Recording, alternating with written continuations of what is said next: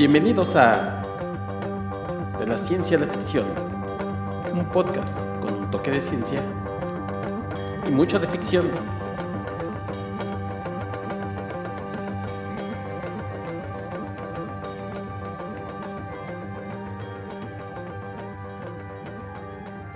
Hola, ¿qué tal? Bienvenidos a una edición más de su podcast de la ciencia a la ficción. Yo soy Héctor McCoy y los saludo esperando que se encuentren muy bien. Y si en otros podcasts les ofrecen la luna, el sol y las estrellas, bueno, en este sí los vamos a llevar a la luna, por lo menos en historia. Pero para hablar de la historia del día de hoy, me acompaña mi amigo, el experto y escritor de ciencia ficción, Armando Saldaña. Hola, hola, hola a todos escuchándonos. ¿Cuánto tiempo llevas planeando esa introducción que acabas de hacer. no, no, no todo es improvisado. Ya sabes que aquí todo. aquí no hay guion. Sí, no, no, no. pero, sí, pero sí la noté desde hace ocho días. Digo, no, todo es improvisado. Muy bien, muy bien. Bonita la, la, introducción. No, no, no, y, perfecto que hoy es improvisado porque hoy estamos hablando de una de mis películas favoritas de no solo de este siglo, sino de mi vida, yo creo, ¿eh? Cuando ah, me dijiste que íbamos a hablar de esto, yo me apunté inmediatamente. ¿Tanto así? Eh, bueno, no sé si es tu caso, pero de película de ciencia ficción, que es como que mi mole, digamos, sí. Eh, yo sí la pondré en mi top 5. A mí la verdad me gusta y me gusta muchísimo. No, y además, por qué. Sí, claro, y además, fíjate que la parte, por ejemplo, de la ciencia también tiene su, su por qué, ¿no? Es una película sí. hecha, tiene, está también hecha que la parte de la ciencia, que se, poca, se toca poco, realmente es como, digamos, la parte del pretexto del, del protagonista en la luna, pero también tiene su porqué. Y la gente va a estar diciendo, bueno, estos locos, ¿por qué no nos dicen? Ya, claro, ya vieron de qué trata en el episodio, en el dibujito del episodio, pero vamos a hablar de Moon, película de 2009 de Duncan Jones. Sí. Eh, y que, bueno, pues sí, es una película que sorprendió en su momento por, por precisamente esta hechura. Y que, sin embargo, yo creo que no es tan conocida, ¿no, Armando? Sí, desgraciadamente es conocida, pero por la gente que son, somos fans del género creo que dentro del nicho es muy conocida y muy querida, pero sí, en efecto, en, digamos, el público en general pasó hasta sin pena ni gloria, yo me atrevería a decir.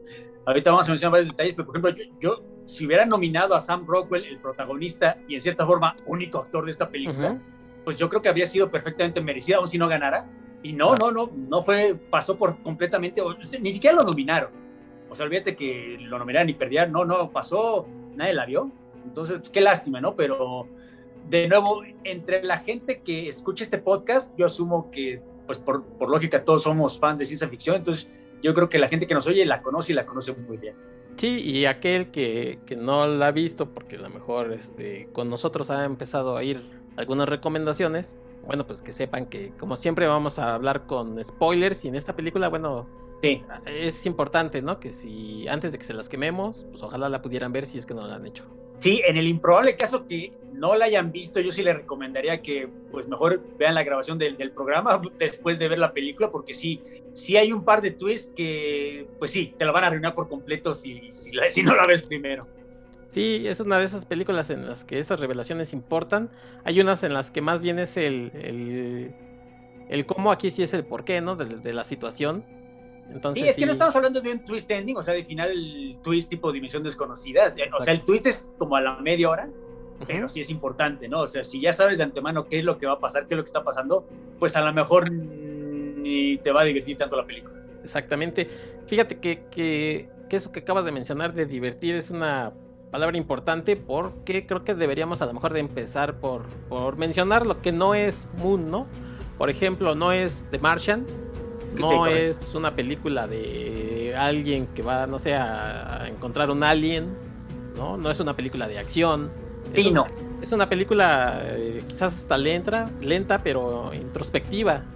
No, completamente. En realidad, ya si te pones a, verla muy objetivamente, muy fríamente, no pasa mucho en la película, excepto dos excepciones, no hay escenas de acción. Entonces sí, sí entiendo por qué los gringos, por supuesto, se aburrieron o la consideraron lenta. Si es el tipo de ciencia ficción que se conoce como ciencia ficción cerebral, entonces sí, inclusive entre los fans del género, es la típica que se dice que no es para todo el mundo, porque cierta, como tú mencionas, no, no, no trata de alienígenas, no trata de, de, acción. En realidad es una película muy modesta, de presupuesto muy modesto. pequeño, sí. Eh, los efectos especiales son muy básicos, no hay CGI, o sea, todo es con modelitos, o sea, por ejemplo, estos tractores con los que se mueven en la superficie de la luna son modelos, o sea, son juguetes, valga la redundancia. Toda la historia ocurre dentro de la base espacial, es como una obra de teatro, todo es un solo escenario, o sea, cambia de cuartos un par de veces, pero es, la misma base, y es un solo actor. Obviamente Stan Rockwell hace más de un papel, por, razones que ahorita les vamos a explicar, pero es un solo actor. Sí, Kevin Spacey, que es la gran estrella, da la voz de, de la inteligencia artificial Gertie, pero nunca lo ves en la pantalla, obviamente. Y de hecho, sus diálogos no son tantos. Todo el peso recae sobre, sobre Sam Rockwell y sobre el guion, ¿no? Ahorita hay que hablar específicamente del, del director-escritor. Bueno, escritor entre comillas, esto lo explicaremos, este Duncan Jones, que, que, la verdad, mucho crédito a quien se lo merece, porque él, él, él, había hecho comerciales, él trabajaba en la industria de la publicidad hasta ese momento, había hecho un corto por ahí, pero esta es su ópera prima, esta es para propósitos prácticos su primera, su primer largometraje, su primera película. Sí, sí, sí. Y, y, bueno, el pequeño, el primero, los spoilers, Duncan Jones, para quien no lo sabe, es el hijo de David Bowie.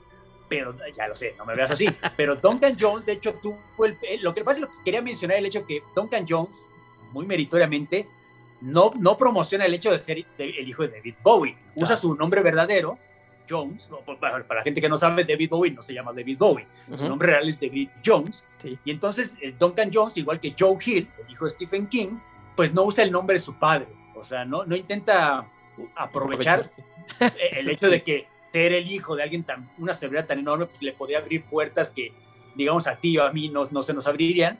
Él lo hace con puros méritos y también inteligentemente, ¿no? Porque también si, si le dices que eres el hijo de David Bowie, pues las comparaciones te van a matar, ¿no? Van a ser muy injustas contigo. Entonces, la verdad, este era como que lo primero que nos enseñaba de su trabajo y lo menciono porque la idea, de, la historia es suya, sí. pero si te fijas en los créditos, el guion no es suyo, es de Nathan Parker. ¿Y por qué menciono esto? Ah, porque Nathan Parker, da la casualidad, también es el hijo de otra leyenda, ¿no? Es el hijo ni más ni menos que de Alan Parker, este enorme director de los años 80, es el director de Expreso de Medianoche, eh, Mississippi Burning, Angel Heart, Pink Floyd, The Wall, inclusive la de Fama. Entonces, de hecho, es un director tremendo, ¿no? Pocos tienen tan, tan, tan vasto currículum como Alan Parker. Entonces se juntaron estas dos, estos dos chavos, pues, eran relativamente chavos hace 15, 10 años, y, y, la verdad, accidente fortuito o simple talento, porque ya ves que podrás ser el hijo de quien sea, pero pues eso no, no garantiza nada. Y qué gran película nos dieron, ¿no? Con presupuesto modesto, creo que con 10 millones de dólares, o sea, no, no había dinero ni olvídate para efectos especiales, no había ni para promoción, porque si tú te acuerdas, esta película se empieza a mover por, por palabra de, de, voz, ¿no? Eh, ¿Cómo se llama? Eh, le fue bien en Sundance, este festival de cine independiente en Estados Unidos, porque te lo mencionan en varios programas, inclusive en el, DVD. El plan era casi, casi, pues, straight to video, o sea, sacarla en, DVD, porque no sabían quién eran estos, estos, estos, estos tipos haciendo, no sabían qué, cómo era su trabajo, qué tal iba a salir, pero tuvo una, una respuesta tan positiva en Sundance que Sony se echó el paquete, no, no, lo vamos a distribuir. Y, como ya dijiste, pues no fue un éxito en taquilla, pero para la gente que se molestó en irla a ver, quedamos maravillados, ¿no? Fue un éxito en crítica tremendo, fue un éxito entre los fans tremendo, sobre todo cuando te das cuenta, ¿no? Que, o sea, efectos especiales tan, bueno, no se ven tan chafas los efectos, lo que sea que no, no, no. pero sí, fue un presupuesto muy modesto y la verdad lograron muchísimo. Entonces, la verdad es de las películas, este siglo, esta década sobre todo, nos hemos visto beneficiados de tremendas, buenas películas de verdadera ciencia ficción. Yo creo que Moon es de las primeras, si no es que la primera que abre las puertas, ¿no? Es, es cuando en serio te das cuenta, ah, mira, sin, sin utilizar los CGI tipo Señor de los Anillos, se puede hacer muy buen cine de ciencia ficción. Y en efecto, pues, se pueden mencionar varias películas que vinieron en años siguientes, la de Hair de Spike Jones, la de Under the, Under the Skin con Scarlett Johansson, Interestelar inclusive, etcétera, etcétera, etcétera todas vinieron gracias al éxito que tuvo en cierta forma a Moon, ¿no? Porque, de nuevo, sin ser taquillera, sí fue un éxito, ¿no? O sea, creo que todo el mundo la conoce, aún la gente que no la ha visto, por desgracia, la ha escuchado hablar, que, ya muchas películas quisieran eso. Sí, bien dices, o sea, es una película con un presupuesto modesto, que le fue bien eh, a secas en taquilla porque no fue un gran boom, o sea, obviamente recuperó y, tuvo ganancias, pero fue el boca en boca lo que hizo que mucha gente sí. a ver esta, esta película. Y sobre todo, y ya lo mencionas tú, la, actuación de Sam Rockwell, que, que, es un gran actor, ¿no? O sea, podemos, en donde lo veamos, es un actor eh, que da buenas cuentas. Sí, sí, sí, de hecho ganador del Oscar. Claro, yo creo que la primera vez que lo vi fue en, Milagros Inesperados, o sea, ahí era el sí, villano, de Green Mile, sí, ese, el loquito que está en la, sí, sí, correcto, correcto. por ahí, y ya de ahí en adelante, la verdad es que película donde lo ves es, mm, a lo mejor, probablemente, como no es un actor eh, guapo o que sea el protagonista, a excepción aquí sí pues a lo mejor la gente no, solamente es de secundario, claro. Exacto. si es titular es, en películas raras como esta, ¿no? tiene que ser múltiples papeles, tiene que ser de clon. Sí, porque solamente es papel secundario, porque no tiene, no, es carita, no es galán, pero sale en Jojo Rabbit, es un gran papel, sale inclusive en, la 2 de Iron Man, haciendo un, o sea, la verdad, cuando lo ves, ya es garantía de buen trabajo, ¿no? Sí, sí, sí, claro. Y, así esta película yo me atrevo a decir que es de sus mejores. Sí, esta película que ahorita se me fue el nombre, la quiso con George Clooney, que dirigió, eh, ¿cómo se llama? Confessions of a Dangerous Mind. También, ¿no? O sea, sí, sí, sí. Pero son, obviamente, son estas películas como pequeñas que a veces el gran público no ve. Entonces, este, pues, pasan como un poco. Sí, porque la dirigió Clooney y de hecho sale Julia Roberts y Clooney en pequeños papeles, pero sí es cine independiente, sí es cine de arte. Sí, Porque también Confessions of a Dangerous Mind tampoco creas que fue película taquillera. Sí, no, no, no. Por eso digo, son, son películas que a, veces pasan desapercibidas en el gran público, pero que la gente a veces eh, ve la cara de Sam Rockwell y dirá, ay, Iron Man, ¿no? Sí, es ese. es así, es una película que todo el mundo ha visto, supongo. Y aquí Sam Rockwell se para y, y, demuestra lo gran actor que es. Este, y a veces hasta dices, uff, ¿no? Este, este, te está dando una, lección de cómo actuar en, estos eh, escenarios hasta claustrofóbicos por momentos, ¿no? Y, no, claro. Y haciendo un papel o un doble papel, una cosa tan diferente de la otra, no sé. Sam Rockwell solito se avienta, es toda la película sobre sus hombros. Sí, porque, a ver, a grosso modo, la gente que espero que nos haya hecho caso y haya visto la película antes de ver el programa, pues la historia es sencillita, ¿no? Es este astronauta que está trabajando solo en la luna, eras, porque están, minando, están minando, encontraron mineral helio 3. Helio 3. Que sí es verdadero, ¿eh? Sí, de hecho ahorita lo vamos a mencionar con más detalle los aspectos científicos, porque es como una fuente de energía barata que exportan de la Luna y la mandan a la Tierra. Todo esto está a cargo de una corporación, Lunar Industries o algo así. Eh, sí, Pero el punto de todo esto es que son pura, es todo automatizado, supervisado y por supuesto mantenido por este personaje Sam Rockwell, que lleva ahí años en la luna, lleva, nos menciona que lleva tres años en la luna. Tiene que ya va de regreso, que ya le quedan dos semanas, se acaba su tour y regresa.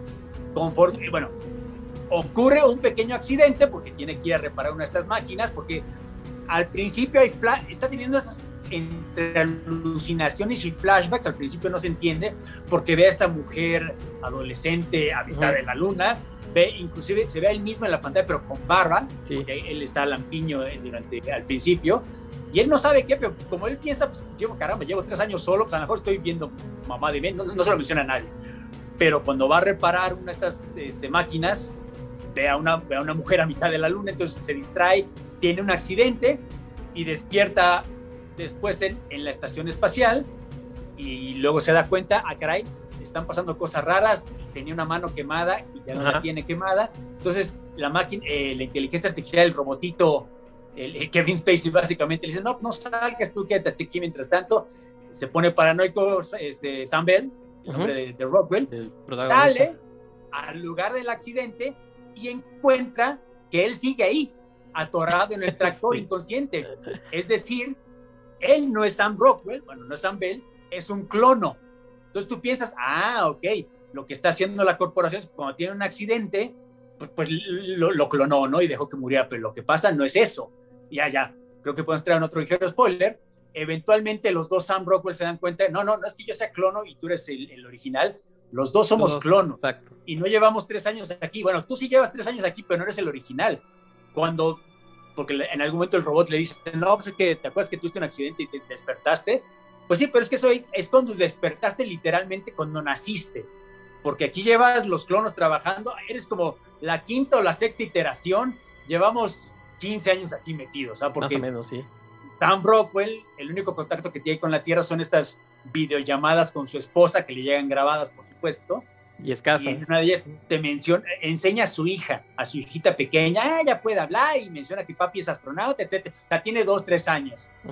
En algún momento Sam Rockwell se sale de la estación especial, ya cuando se da cuenta de, de lo que está pasando, habla a la Tierra y pregunta por su esposa y no, ella ya se murió hace un rato. ¿Y quién eres tú? No, yo soy su hija.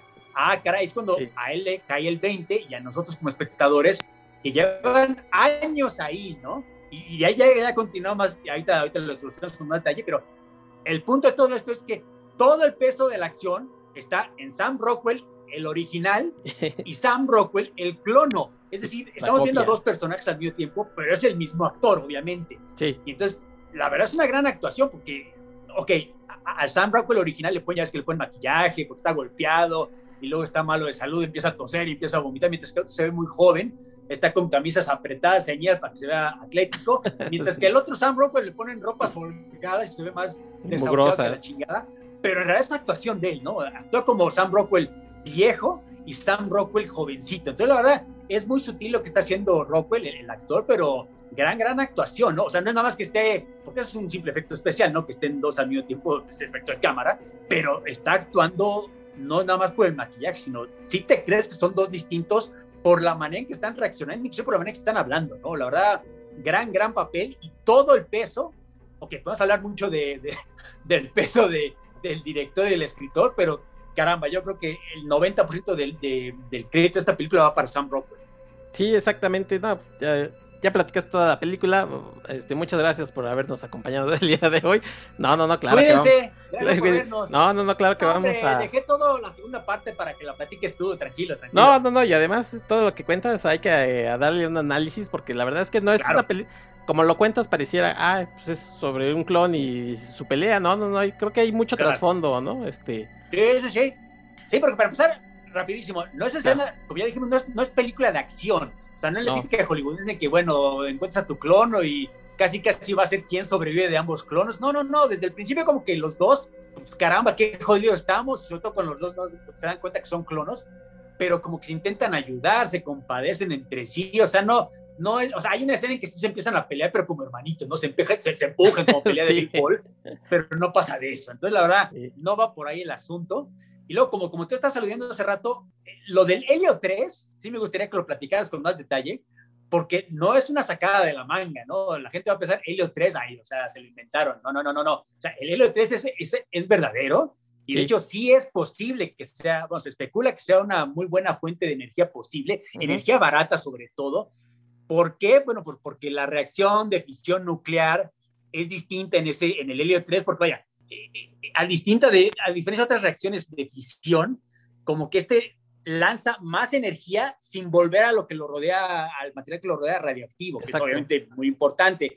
Hay ciertos detalles, ¿no? Que no se mencionan en la película, pero por Sí. ejemplo, se necesita una temperaturas muy altas para lograr una reacción de fusión nuclear con, con el helio 3, que tendría ciertos contras, ¿no? Pero el, el, el- eso de que, ah, vamos a la luna, porque eso es cierto, se especula que hay una abundancia de helio 3 en la luna comparado con la Tierra.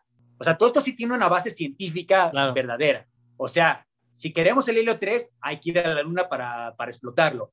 El helio 3 nos puede servir como fuente de energía mejor que los combustibles fósiles, muy posiblemente sí. Entonces, digamos, nada de esto está sacado de la manga, todo esto está muy bien pensado. Inclusive, por ahí menciono en alguna parte de Duncan Jones, no, pues la llevamos, no tenían nada que hacer, se la mandamos a unos científicos de la NASA para que la vieran. Sí. Y los científicos de la NASA, que usualmente son bastante payasos al respecto, quedaron muy impresionados. Y se, se meten en línea, por ahí hay una lista de las, las top 10 o top 5, no me acuerdo, las películas de ciencia ficción más verosímiles según los científicos de la NASA. Y Moon está en el lugar 3 o lugar 4, no, no me acuerdo. Entonces, la verdad, o sea, pues, asumo que la mayoría de la gente esto le vale sombrilla, pero digamos que para la gente que es fan de ciencia ficción, a diferencia de fantasía, donde sea, la ciencia es igual de importante que la ficción, eso es, es, como que algo fundamental y Moon lo cumple, ¿no? La verdad sí es, sí, la verdad se nota que le echaron ganitas extras, porque estás de acuerdo que se pueden haber inventado cualquier babosada, cual, Sí, como cualquier- tú mencionas, es una excusa para estar en la luna, Ujú. pero no, la excusa está Bien respaldada por, por ciencia verdadera, vaya, rigurosa. Sí, sí, sí. Esto que, que mencionas del helio 3, bueno, ustedes recordarán, amigos, que hay varios tipos de energía, ¿no? Que, se- que- que usamos aquí en la Tierra, los fósiles, los combustibles fósiles, eólica, solar, y obviamente está esta de la fusión, la energía nuclear, que el problema es que si hay algún esca- escape de radioactivo, como vimos, por ejemplo, en Chernobyl, pues para qué les contamos, Correcto. ¿no? Entonces, eh, precisamente el helio 3, al juntarse con el eh, deuterio, lo que hace es que libera bastante energía, pero eh, solamente creo que el 1 o 2% de radioactividad, de neutrones radioactivos. Entonces, obviamente, sería casi una energía limpia. Al principio de la película se menciona incluso que, que ya en la Tierra se usa esta energía y que alimenta al 70% de la Tierra. Entonces es barata, es limpia. Lo que pasa es que este helio 3 se, se eh, inicia en el Sol, llega a la Tierra, pero en la Tierra como tenemos una atmósfera eh, fuerte y un campo magnético, pues el helio 3 casi no, se, casi no se encuentra en la superficie. Es muy complicado encontrarlo aquí. ¿Qué pasa en un, en un eh, cuerpo celeste como la Luna, donde no tiene atmósfera, el campo magnético es débil, que ahí sí se acumula bastante este helio 3 entonces en la película lo que hacen es mandar a este señor astronauta, que sería como un minero espacial, ¿no? Un minero lunar. Eh, saca, o digamos que refina el helio y lo manda a la Tierra. Y él tiene un contrato por tres años, donde pues eh, obviamente está solo, tiene apenas escasa comunicación con su esposa, como, como ya lo mencionaste Armando, lo tiene pero grabado, ¿no? Él, a él le llegan videos, es la única forma en la que puede haber a su esposa y a su casi recién nacida hija, uno o dos años. Tiene contacto con un robot que se llama Gertie, que es la voz de Kevin Spacey, y párale de contar, ¿no? Ve, la tele. Creo que no es coincidencia que en el momento en que empieza a tener estas alucinaciones es como el final de, su contrato de estos tres años. Yo creo que, ya lo mencionaste, es un clon, empieza a tener como una degeneración y por eso empieza a tener a lo mejor estas alucinaciones y para él es un momento las anteriores versiones en el que se tiene que meter una cápsula y aparentemente va a regresar a la Tierra, ¿no? Pero pues aquí no le dio tiempo de meterse a esa cápsula, tuvo el accidente y despiertan otro clon pensando que, que probablemente ya se había ido el, que estaba anteriormente, que es incinerado, ¿no? O sea, nunca se menciona qué le pasa al anterior, pero por ahí encuentra un polvillo raro. Sí, sí, sí, de hecho, sí, en efecto, uno se queda con la idea de que aun si no hubiera tenido el accidente, y no hubieran tenido que eh, revivir al, siguiente clono, eh, no habría llegado, digamos, bien, porque si te das cuenta, eh, llega algún momento en que empiece, encuentra los videos de antiguos Sam Rockwell, antiguos clonos en, la base espacial, y ya cuando todo el mundo se mete, porque supuestamente se mete en la cámara criogénica, para estar dormido los tres días en, en, el transporte de la Luna de vuelta a la Tierra. Y cuando los meten en la cabina se ve un flashazo. Entonces te da a entender que es como que los creman instantáneamente, ¿no? Pero el punto es que antes de meterse, todos como que ya están como que tosiendo, como que débiles, como que, o sea, en efecto, no te lo explican eso completamente, pero se, se, puede extrapolar. Los clonos son como los replicantes en Blade Runner, digamos que no tienen mucha duración de vida. Exactamente. Tienen, aparentemente tienen tres años, ¿no? Porque por eso yo creo que es el contrato de tres años, porque a los tres años como que ya, o sea, empieza a toser, empieza a vomitar, y pues hay un momento que está vomitando y se le, se le sale una muela como si estuviera escorbuto. O sea, literalmente está cayendo en pedazos él, el clono. ahorita explicaremos, es importante al final, ¿no? Porque él, se sacrifica precisamente por eso, porque, o sea, que voy a la Tierra, ya, ya, yo me estoy muriendo. O sea, los clonos no, no duran mucho. Entonces, eso es como que lo, que lo que le pone, en cierta forma, el dramatismo y como lo que tú dices, lo introspectivo, ¿no? Porque, o sea, no solo encontrarte a ti mismo, sino va inclusive un poquito más allá de la premisa de los replicantes de Blade Runner que recuerdan que, como Rachel, que recuerda que tiene una infancia y es puro, puras memorias implantadas que les pusieron. Aquí es, es como que va más allá eh, ¿no? de eso, ¿no? Eso, es, eso, es, como que un detalle muy específico de este guion que a mí me encanta. Entonces, no sé, la verdad. O sea, de nuevo, no me sorprende que no haya sido, no sé, película taquillera, blockbuster, pero pues a mí me encanta este tipo de historias.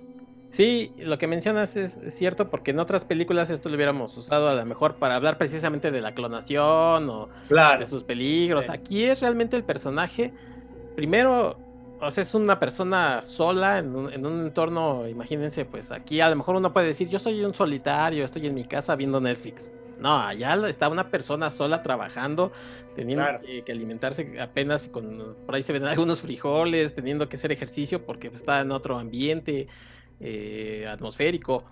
Entonces, es una persona que, vive consigo misma, ¿no? Claro, claro. Como gente como tú que es antisocial por ah, punto ermitaños, pero en el peor de los casos tú puedes ir al Seven y pues ves a alguien, ¿no? En todo caso, este hombre no tiene esa opción. Y luego cuando te enteras lo que en realidad está pasando, pues menos. Los clonos nunca regresan, ahí los tienen la corpora, ah, bueno, porque nunca te lo explican, pero te dan a entender que como la luna es el lugar donde más helio 3 puedes encontrar, pues toda esta energía de la que goza la Tierra, pues tiene la corporación esta lunar, la, tiene el monopolio completo, ¿no? Entonces eso les ha dado la oportunidad de hacer esta explotación, porque también trata de esto la película, ¿no? Están explotando estos pobres clonos que, caramba, a lo mejor no es un ser humano real, no es el verdadero Sam Rockwell, es el verdadero Sam Bell, vaya, pero pues es un ser humano, eh, bueno, es, un ser vivo, es un ser inteligente, es un ser consciente y lo están explotando vilmente y ni siquiera le dicen qué, qué, ocurre, ¿no? Porque en algún momento te dicen, eh, eh, la señal de la Tierra está descompuesta porque el satélite no lo han reparado y quién sabe qué tanto.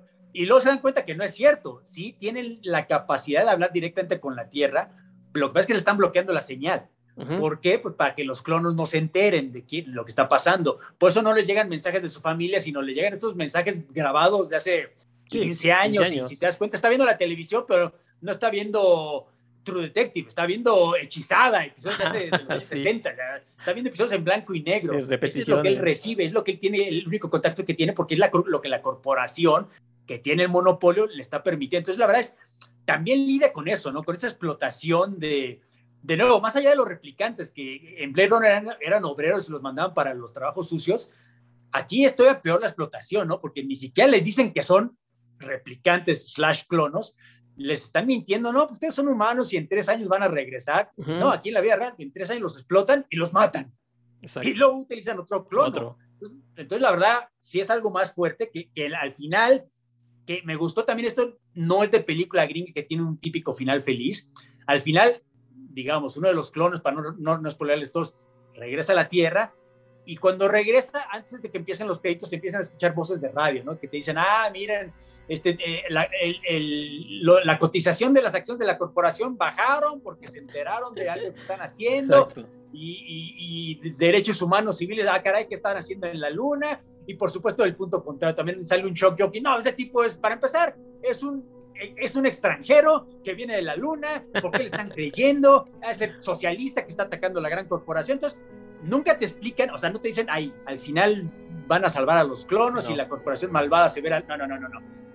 Como que sí te dan a entender que revelan lo que está pasando y a lo mejor eso cambia, a lo mejor no cambia, ¿no? Eso sí es, a riesgo de sonar pretencioso, eso es final de película europea, ¿no? No, no película gringa, que sí, los gringos sí necesitan que se los den en la, cuchara en la boca y el final feliz deletreado para que se sientan cómodos en su conciencia. Esto sí es como que a lo mejor las cosas van a mejorar, a lo mejor no. Entonces, la verdad, eso la verdad está muy bien pensado todo. Desde el principio hasta el final, la verdad, muy bien.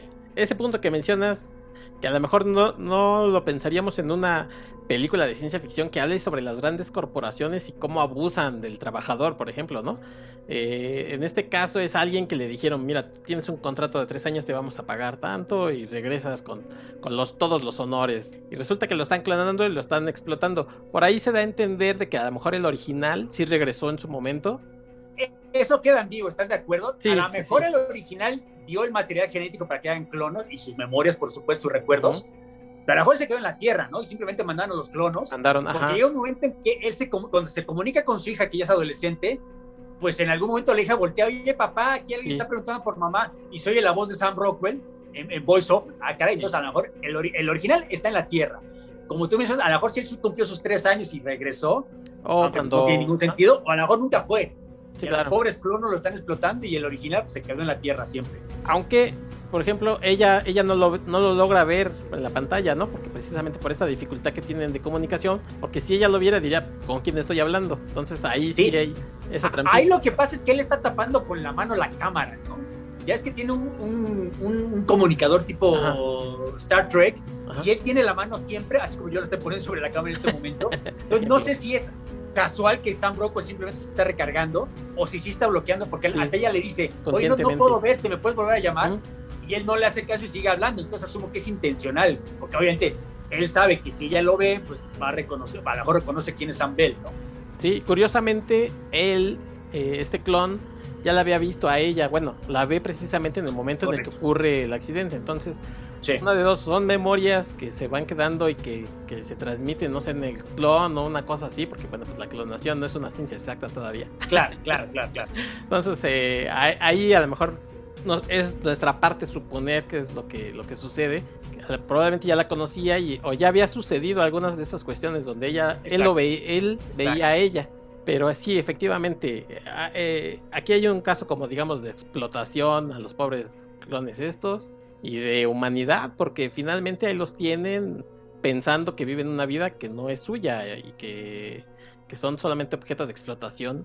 Sí, porque en algún momento le mencionan, bueno, bueno, la versión oficial es que, bueno, Sam, vas a regresar a la Tierra, tú no te preocupes, pero y, van, y mandan una nave de rescate, la Corporación de la Luna, pero como ya están los dos clonos, o sea, simultáneamente, o sea, ya, ya saben la verdad, pues ellos en algún momento deducen, no, pues, ¿sabes qué? Si llega la nave de, de, rescate, entre comillas, y nos ve a los dos vivos, pues de jig is entonces nos van a matar, no a uno, sino a los dos. Entonces ellos saben que esta nave viene a tipo Outland a matarlos, básicamente.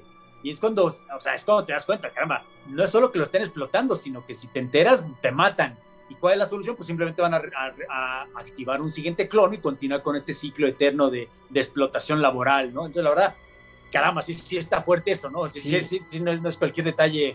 Porque además la manera está muy ingenioso, ¿no? Porque lo que hacen el clono, el, el digamos Sam Rockwell 2, para no serlo tan confuso, el, joven, es nuevo. activa un tercer clono y dice, bueno, ¿sabes qué?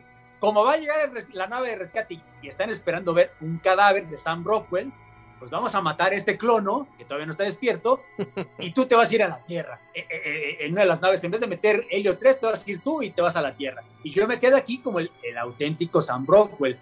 Y ahí te das cuenta, no, y ahí se da cuenta el, perdón, el, original, no, pues sabes que yo me estoy muriendo. O sea, sí, ya no puedo más. Ah, es más, no va a sobrevivir. Si me ve mi hija así, no más, se va a asustar, se, va, se va a espantar. Ponme a mí como cadáver te, vas tú de, infiltrado a la Tierra y el que acabas de despertar por tus propios huevos, bueno, que él sea el siguiente Sam Rockwell. Y uno ahí pensaría, pues van a seguir explotando al tercer Sam Rockwell. No, no, no, porque el segundo, ya sé que explicado suena medio confuso, pero si lo ven está bastante sencillo. El segundo es el que va a la Tierra, es el que inicia todo esto de que empieza a hablar con, con las autoridades. Y una película que luego vamos a mencionar, me gustaría mencionarla, otra de Duncan Jones, que la pueden ver en Netflix, se llama Mute. Hay un epílogo donde sale Sam Bell a mitad de la película. Entonces, digamos que sí continúa esta historia donde es el, el, clono que sobrevive, que va a la Tierra, y, como que los balconea, ¿no? Eh, le explica al resto de la gente qué es lo que está pasando en la Luna. Sí, de la película podríamos hablar, ya hablamos, por ejemplo, de, esto de las corporaciones, del, del, sentido del ser, ¿no? Del personaje. También, técnicamente, la película es muy buena. Hay hubo un momentito en el que si no están atentos, este, se pueden como confundir. Cuando, cuando sucede el accidente eh, que pone, que hace que revivan al otro clon, se nota precisamente que tiene una herida en el párpado, en el ojo, muy cerca del ojo. Y luego revive el clon y no lo tiene. Entonces yo dije, ¿qué pasó ahí? O sea, eh, se equivocaron, es un error de edición, de...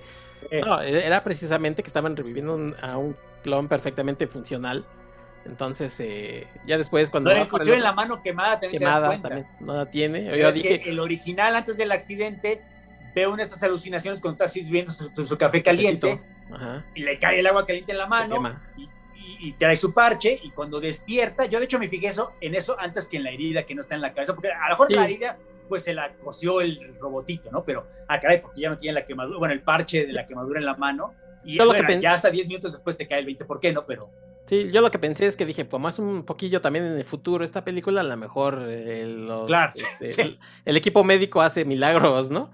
Pero no iba por ahí. Entonces, sí, ah, es una película que también te exige un poquito de atención, porque claro. tiene estos, estas cosas. El robotito este, Gertie, tiene una personalidad, porque también puede ser, si ustedes recordaran, por ejemplo, en, en 2001 aparece Hal que es un robot, ahí es una conciencia, una, este, un robot que tiene conciencia, pero finalmente su conciencia hace que se vuelva, digamos, malo, entre comillas, ¿no? Entonces aquí estás pensando todo el tiempo. le dan instrucciones contradictorias, porque es que hay una misión secreta que no se le dicen a los astronautas, entonces obligan a Hal a mentirle todo el tiempo a los astronautas, lo cual lo vuelve esquizofrénico. Bueno, eso se explica más bien en 2010, pero es el punto. Y aquí en esta película, Gertie tiene gran personalidad y, tú piensas, bueno, también va a ser malo, ¿no? O sea, va a ser el que le va a poner ahí el, pie. El antecedente directo es HAL 9000, porque es que en, 2001, cuando enfocan a HAL, es como que su ojo, su ojo rojo. El mismo ojo que tenemos aquí. Feliz, o como un emoji. Es lo que vemos de, robot. eso, eso me encantó, ¿no? Que, son emojis prácticamente. Entonces, sí, son, eso... emojis, no es que sean prácticamente, son emojis, claro. Y con eso expresa preocupación, eh, duda, este, felicidad. No, pero está, si, te, si la ves otra vez, porque obviamente yo, yo la volví a ver antes del programa de hoy, aproveché la oportunidad, porque siempre que puedo la veo. Eh, está muy bien escrito. O sea, no es que, no es que Gertie, la computadora de Kevin Spacey, haya, haya desarrollado sentimientos por Sam Rockwell, sino que es, te lo repite varias veces, su programación es proteger al astronauta. Exactamente. Si puede seguir las órdenes de la corporación, claro. Si puede producir el helio 3, claro, pero la, prioridad es proteger al astronauta. Entonces, cuando le pasa su password, no es que, sí, porque mucha gente ve, ah, la computadora con emoji y happy face le está ayudando. Pues sí, es que está programada para eso. No es, no es, porque sea magia que de repente lo está queriendo, está haciendo buena. Kevin Spacey está, hace buen papel, ¿no? Porque da la voz, pero nunca muestra tanta emoción. O sea, no está como Hal, ¿no? Pero digamos que mantiene siempre el mismo nivel, el mismo tono de voz. Entonces, la verdad, hasta ese detalle está muy bien hecho, ¿no? Porque de nuevo, cuando le da la password, cuando lo ayuda al final, inclusive para que funcione su plan de Xavier, porque le dice, es que no va a funcionar tu plan porque yo, yo grabo lo que pasa en este lugar, entonces nada más se van a meter y van a ver qué, es lo que está pasando. Entonces, él le dice, bueno, la computadora le dice, pues si borraras mis, mis, archivos de memoria y me reboteas, pues no pasa nada. Y, y Sam Brockwell dice, ¿seguro? ¿Estás seguro? ¿Por qué no? Claro. Mi, mi, mi función es protegerte a ti. Entonces, la verdad, no es que sea la computadora tipo Pixar, que está haciendo buena onda, sino que está siguiendo su programación. O sea, lo puedes ver como si fuera de Pixar, para la gente un poco más romántica, y lo puedes ver como una computadora perfectamente fría y clínica, siguiendo su programación, que es lo que los, los, los, geeks de ciencia ficción dura como tú, es lo que más aprecio. Entonces, la verdad, está muy bien el guion hasta en ese detallito. Sí, esto que mencionas del password es precisamente cuando el, Sam Bell, eh, digamos, joven o nuevo, está, buscando a ver qué, qué, es lo que sucede ahí en esta estación y quiere tener acceso a los videos. Sí. No puede, no tiene acceso a esa contraseña. Entonces, el, finalmente Gertie es el que le, le da acceso, ¿no? A los videos. aunque ese es el viejo, ¿no? Ajá. No, el, nuevo. No, es el viejo. Porque el viejo inclusive le dice, ¿te acuerdas? Oye, ya encontré tu cuarto. Ah, bueno, porque el joven está insistiendo que hay un cuarto secreto con todos los clones. Ah, sí, sí, sí, está buscando. Y le dice, no, ya encontré el cuarto secreto. Y es cuando, porque acaba de ver los videos de la cremación, porque abajo de la crema, del crematorio, vaya, es donde está el, los, el cuarto secreto. Ah, porque en algún momento le dice el clono. O sea, ¿de dónde salí yo? O sea, pasó un día. O sea, no pudieron haber caído de la Tierra, no hay tiempo. Hay no pudieron haber crecido de un tanque. O sea, también no hay tiempo. O sea, yo ya debía haber estado en algún lugar aquí en la Luna. Y obviamente, sobre todo en la base. Y le dice el viejo, cabrón, yo llevo tres años aquí, conozco cada rincón. ¿Dónde carajos? Ah, es que debe haber un cuarto secreto. Y el otro lo toma como paranoia, pero sí, eventualmente encuentra el cuarto secreto donde hay docenas de clonos listos para, para, para emergencia, ¿no? Que, de nuevo, la explotación, o sea, no es nada más ellos dos y los que han muerto, sino esto va a continuar para siempre, si no fue porque les cachan el truco, ¿no? Sí, porque pues ahora sí que sucedió este accidente que, que hace que reviva antes de tiempo, ¿no? El, clon y... Sí, correcto. Lo, interesante aquí es que, que, no es una película al uso, ¿no? No hubiera sido muy fácil a lo mejor hacer un, repito, no es de Martian, no es un tipo eh. Eh, enfrentándose a, un a un este a este satélite natural que tenemos y a ver cómo sobrevive. Sí, claro. no, si tuvieron mil oportunidades por irse por el camino fácil gringo y nunca lo usan, o sea, sí, la verdad crédito a quien crédito lo merece. Y como ya habías dicho, los efectos especiales, o sea, sabemos que son presupuesto modesto, pero la verdad, en ningún momento lo ves.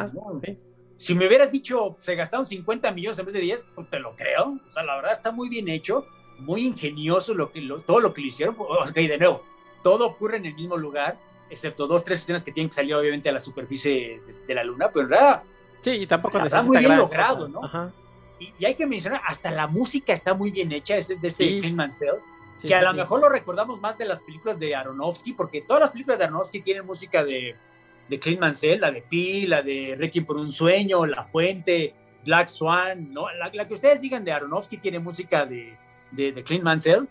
Y, por buena que es la música en las películas de Aronofsky, sobre todo en, The Fountain, por ejemplo, o en Pi, que es, memorable, aquí la verdad funciona muy bien, ¿no? O sea, a lo mejor no te fijas tanto, excepto en los créditos al final, pero la verdad, la música, siempre hay un, soundtrack y, funciona muy bien, ¿no? La verdad, o sea, es muy discreto, pero al mismo tiempo como que sí te maneja en qué momento está pasando algo dramático, algo grave, algo trágico inclusive. La verdad, mi respeto, o sea, cuando efectos especiales, música, todo, o sea, bien escrito y con este presupuesto, caramba, en serio, en serio, en serio, ojalá más gente hubiera visto esta película porque, caramba, sí merecía nominaciones en, no sé, la típica, ya es que la ciencia ficción ahora los nominan en, los Oscars técnicos, pero guion original merecía, actuación, por supuesto que merecía, dirección merecía, y si me empujas, mejor película, aunque no hubiera ganado, por supuesto, la verdad, todo esto se lo merecía esta película, que sí fue premiada en, otras, en otros, por ejemplo, en, los británicos, en los BAFTA, se llevó una cantidad de premios enorme, ¿no? Solo los, los Oscars, que, bueno, como de costumbre la academia era medio anquilosada en sus, en sus maneras anticuadas, tradicionales, pero esta película lo merecía, ¿no? Es más, me atrevo a decir que gracias al éxito de esta película y lo que vino después, si Moon saliera hoy en día, yo sí creo que sí sería nominada para varias cosas, no solo para los, los, premios técnicos. Sí, no, ya, ya mencionamos a Sam, Rockwell, que para él es como una obra de teatro, ¿no? Está en un, en un espacio pequeño. Claro, claro, es teatro. Seguramente cuando leyó el guion, esto lo voy a hacer solito, va, ¿no? O sea, yo lo quiero hacer. Y además esta réplica que tiene consigo mismo, porque ya mencionábamos, no es que sea el mismo, es el mismo personaje, pero con diferentes puntos de vista, porque uno hay un momento muy muy bueno en donde están peleando, por así decirlo, donde es que tú eres el clon, no, yo soy el original y tú, no los dos, y qué está sucediendo, y o sea, tú quién eres. Entonces eh, ahí eh, cualquier otro actor a lo mejor te daría risa a esto, ¿no? Este, si no supiera llevarlo bien a buen puerto. Aquí, aquí es, una persona que tú lo ves eh, con, con, esta psicosis de, de, verse a sí misma, o sea, Imagínense ustedes de pronto verse a sí mismo, decir, ¿qué está pasando? A lo mejor este, esto me quiere matar. O... Y la verdad es que la actuación ahí de 10. Ya lo has visto que tiene alucinaciones y está viendo personas a mitad de la luna, a mitad de la base. Y así mismo. Sí, recuerdas que cuando despierta él después del accidente, e, el original, y ve al joven parado en la puerta, pues ni reacciona, ¿no? Porque pues, a lo mejor sigue alucinando. Sí. Hasta que voltea, parpadea y ahí sigue parado, que hasta le pregunta a Gertie, oye, ¿estamos solos en el cuarto? y la computadora no le dice, tú descansa, y el otro se va sin decirle nada. Entonces, hasta ese momento él podía estar alucinando, porque él sigue, ya, vimos que estaba viendo a la hija, estaba viendo a las anteriores iteraciones del mismo, entonces a lo mejor él no sabe. Entonces, si es un momento traumático, porque obviamente tú te despiertas y te ves a ti mismo, ah, caray, pero como él ya llevaba media hora de película viendo alucinaciones, gente que no está ahí, pues a lo mejor es otra alucinación, ¿no? O sea, te mantiene, te, mantiene ese nivel de ambigüedad, obviamente luego cambia la cosa, ¿no? Pero al principio está bien manejado eso, ¿no? No reacciona precisamente porque a lo mejor él cree que está volviéndose loco, no, no porque se esté encontrando a sí mismo. Sí, sí, sí. Y bueno, ya nada más por mencionar, eh, los otros dos personajes aparecen muy poquito. Su esposa Tess es interpretado por Dominique McGelligot, que a lo mejor ustedes ya han visto The Boys, pues ahí la, Correcto. ¿No? La, este, reconocerán y la otra, su hija, este, que creo que era más grande de los 15 años ahí que, que dice tener, pero Calla Escodelario. Sí, Se va a escuchar de ancianitos rabo verdes, pero sí se ve más grande, ¿estás de acuerdo? Sí, sí, sí, sí. Entonces, eh, aparecen, digo, segundos prácticamente, ¿no? Un par de minutitos. Sí, no, y aquí obviamente la chava de The Voice, claro, 11, 12 años más chava, sí. mejor aquí, ¿no? Sí, bastante guapa, la verdad, y Sí. Eh, entonces, eh, no, y sigue estando muy guapa la, señorita. No, sí, de acuerdo, pero digamos que sí se nota, ¿no? sí, sí, sí. una década. Sí, sí, sí. Y eso es todo, ¿eh? O sea, la verdad, como lo comenté al principio, los, eh, la película la lleva sobre los hombros Sam Rockwell. Entonces, una más, una más película de, para recomendar de este gran actor. Y que además está bien dirigida, está bien escrita, este, las cuestiones técnicas están bien hechas obviamente diríamos los efectos estos de cuando están juntos pues ya son efectos viejos pero están muy bien llevados a cabo o sea no notas ahí la clásica pantalla azul no, no, no. está todo es más te olvidas hasta de esas cosas casi casi correcto si acaso en la escena de la pelea no pero en la escena cuando están jugando ping pong que es quizá la más obvia, ¿no? o sea, es bastante básico el efecto, creo que hasta en Chespirito lo, lo habrán usado ese efecto, pero en realidad a menos te pongas muy payaso y aún así no estoy seguro, en ningún momento se ve que sea un presupuesto tan modesto, ¿no? La verdad, de nuevo, para hacer presupuesto de compañía de comerciales de publicidad, pues la verdad ya quisiera yo hacer eso, ¿no? No, se ve que cada centavo se aprovechó perfectamente. A lo mejor. no, se nota que hasta Kevin Spacey bajó su tasa normal de, que cobraba, porque si no, no los 10 millones iban ahí, ¿no? Yo, quizás, el único pero, pero ya es ponerse así muy, muy este, quisquilloso. Lo de los el carrito este que dices, ¿no? El, digamos, el tractorcito, el camión que va a recoger el Helio 3, pues quizás digas, ahí sí se nota que es un carrito, ¿no? Porque a lo mejor eh, Christopher Nolan se hubiera mandado a hacerlo como el, como hizo el, el Batimóvil, lo hubiera mandado a hacer, ¿no? No sé. Pero pues aquí no era, no tenían ese presupuesto y tienen que usar un, un carro, pues, porque todas esas son miniaturas realmente. Sí. Entonces, te pones muy pero que estás casi, casi buscando peros. Sí, por eso te digo, así te pone muy... Yo, yo lo vi, y, de hecho la vi en el cine, ¿no? Y, la vi obviamente aquí en mi casa y el efecto no me hizo parpadear, no, no me dio comezón, no, la verdad no le vi ningún problema yo. Sí, no, realmente es ponerse así muy, ay, es que eh, con otro director, ¿no? Eh, ya, ya, ya. En fin, pues la verdad es que contaba con mejores presupuestos, por supuesto. Claro, pues sí. De hecho, pues hasta abrió un agujero negro con su presupuesto que le ayudara a su película. Oye, este Armando, y después de esta gran película, la verdad es que la gente volteó a ver a Duncan Jones, como ya dijiste, nacido Duncan Zoe Haygood Jones en 1971 nació, o sea que ya ya tiene medio siglo aquí de vida. La gente volteó a verlo y dijo, pues, ¿qué más va a hacer este director? Porque si con este presupuesto hizo esta gran película, pues ¿qué más hará? Entonces, eh, para el 2011 presentó una película que se llama Source Code, o aquí en, México le pusieron ocho minutos antes de morir, con Jack Gyllenhaal, eh, Michelle Monaghan, Vera Farmiga y Jeffrey Wright. Por si alguien no ubica a Jeffrey Wright, pues va a ser el próximo este, eh, comisionado Gordon, ¿no? En la película de, Batman. No, no, no, no. Si no ubican a Jeffrey Wright, por favor, tienen problemas graves en la vida, ¿no? Dejen de bueno, pues, pónganse a ver más, más cine, porque Jeffrey Wright ha salido en tono, en todo, desde Casino Royale con Daniel Craig hasta él sale en Westworld, es uno de los. Ajá, de, decir de serie también. Sí, exactamente. O sea, no, Jeffrey Wright tiene un currículum vasto, enorme.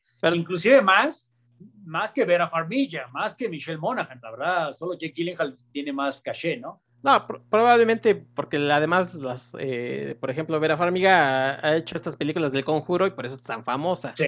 sí, sí, sí, Pero sí, es, una, es un gran actor. Ella es la mamá de Norman Bates, ¿te acuerdas? No? Ah, sí, sí, sí, del, del, este, del doctor, este, del buen doctor. Ándale. Ay, Bueno, tú porque eres, no la soporto, tú porque eres insensible, tú porque eres insensible y te choca la gente con, con este discapacidades, por eso no la ves. Ah, sí, eso debe ser el problema. No, no, no, yo me quedé con House. Entonces, Oye, por quiero mis doctores viejitos y antisociables. Que por cierto, ya acabas de hacer una conexión. Jeffrey Wright aparece en un episodio o dos de House. Correcto. Ah, ah muy buena referencia. Muy bien, muy bien, muy bien. Es que, es que no hace mucho que volví a ver House, por eso me acordé. bueno, me estoy saliendo del tema, pero yo también tengo, tengo planeado echarme un maratón de House en el futuro cercano. Nada más deja que encuentre el tiempo, ¿no? Porque son temporadas de seis episodios. Sí, no, y eh, bueno, ya nos salimos un poco del tema, pero hablando de House, eh, que es muy buena serie, yo sí me quedaría como con cuatro temporadas y, de las últimas cuatro ya no lo soporto ah, tanto, ¿eh? De acuerdo. La siguiente, la siguiente generación de asistentes está buena, ¿no? Pero sí yo me quedé con las tres primeras. Pero bueno, regresando a, a, ocho minutos antes de... Ajá. En efecto, Duncan Jones continúa con, con Source Code que aquí sí hay que mencionar que Source Code, esta no la escribió ni dio la historia a él. Esta es de Ben Ripley, que, que, es un escritor comercial, bueno, entre comillas, porque él es el que hizo el remake de Flatliners, te acordarás tú con, con, con, Ellen Page y con Diego Luna, y mientras menos hablamos de esa basura, mejor. Hizo una de las secuelas de Species, que puta madre, no, no. O sea, como que no, no prometía mucho que el guion fuera de Ben Ripley. Yo, de hecho, la fui a ver porque era Duncan Jones el que había dirigido Moon hace un par de años. Y la verdad, se nota que no es, no es historia de Jones porque, digamos, es una premisa original, bien manejada, pero como que esta sí te da más vibra de thriller de Hollywood, ¿no? Sí, totalmente. Esta sí es película de acción. o sea, se nota, ¿no? Hay más presupuesto, pero aquí sí hay, sí hay acción, sí hay explosiones, sí hay, sí hay drama. Porque hay explosiones. A, Chicago del, del, ataque terrorista, etcétera, etcétera. Pero la verdad también sí se nota la mano, ¿no? De Duncan Jones, porque de nuevo, no con tanto, creo que logra mucho, y, la verdad está muy bien manejado el tema, ¿no? Porque mucha gente, ah, típico, si les mencionas Source Code, te me, ah, es como Groundhog Day, ¿no? Pues sí, pero a mí me recuerda más la de Deja Vu, la de Tony Scott, no sé si es esa película con Denzel Washington. Con Denzel Washington, sí. Que, que, es una premisa similar, ¿no? Que hubo un ataque terrorista en un tren, en Source Code, eh, pero se sospecha que va a haber un segundo ataque. Entonces lo que están haciendo es están mandando un soldado, que es Jake Gyllenhaal. Todavía no, al principio no sabemos por qué lo están mandando a él. Y, y porque eh, aquí sí te salen con una Technobubble digno Star Trek Next Generation. Sí, o sea, no, y hasta te, hasta te dicen que es eh, física cuántica para que digan, ah, bueno, seguramente sí. Sí, bueno, lo que pasa es que física cuántica es como que el, sí. ya sabes, ¿no?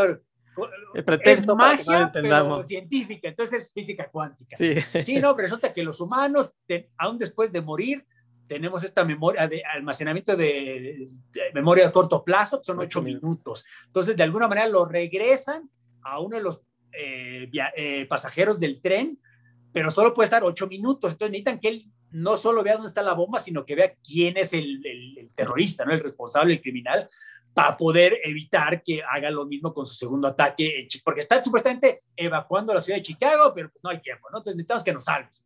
Entonces lo están regresando una y otra vez, en efecto, como Groundhog Day, como de vu en cierta forma. Es una premisa muy usada últimamente, ¿no? Pero la diferencia aquí es que te dicen, es que no, no, estás viajando al pasado, o sea, no puedes, bueno, eso le dicen, no puedes alterar, no puedes salvar a estas personas está regresando esencialmente a una simulación, que de hecho al principio Jake Gyllenhaal cree que es una simulación de realidad virtual. Sí, claro, porque no sabe que está muerto. E, exacto, bueno, lo acabas de spoiler toda la película para la ah, gente que no Acabas de decir que, que, antes de morir, lo dijiste. No, no, no, pero memoria. la gente que murió en el tren. Ah, bueno. Ah. no, no, tú, tú, tú la gente, ya la regaste. La gente ya vio la película muchas veces también. Sí, sí, sí, sí, exactamente. Lo has visto tantas veces como Jake Gyllenhaal regresó. El punto es que él regresa, pero es como que una, un, un, video que tú puedes interactuar, pero no puedes cambiar nada, ¿no? O sea, a lo mejor salvas a la gente ahí, pero eso es un video. O sea, en la vida real, esa gente ya murió. Tu misión es exclusivamente no salvar a ellos, sino quién es el terrorista para que nos lo digas a nosotros. Y él está preguntando constantemente, a, ver, yo soy un piloto, estaba en Afganistán con mi tripulación en el helicóptero, o sea, ¿qué estoy haciendo? ¿Dónde estoy? ¿Por qué estoy en Chicago? Y no le quieren decir, no le quieren decir, hasta que él se pone de necio, hace su berrinche, no, no va a hacer nada si no me dicen qué está pasando y bueno, poco a poco le empiezan a decir, no, sabes qué, en, en realidad llevas tres meses aquí, no le dicen lo que tú acabas de spoilear, simplemente dicen, están aquí, estás tú aquí, o sea, tú preocúpate por ver quién es el, terrorista y luego te sales de, sales de esta cápsula. Ya luego le dicen, no, ¿sabes qué? Tuviste un accidente, entonces no puedes salir de la cápsula. O sea, de hecho, la, realidad se la explican como a la mitad de la película. O sea, no estás técnicamente muerto, o sea, tu cerebro está activo, pero perdiste los brazos, o sea, la mitad de tu cuerpo se perdió, entonces estás a punto de morir, o sea, pero pues lo que le dice Jeffrey Wright, es el inventor buena onda de este sistema. bueno, bueno, bueno, entre comillas. Sí, sí, sí, porque dicen, no, bueno, o sea, un montón de soldados preferirían esto que morir. Y le dice Jake Gyllenhaal, no, pues o sea, yo soy soldado y todos los soldados que conozco pues, dirían que, ¿sabes qué?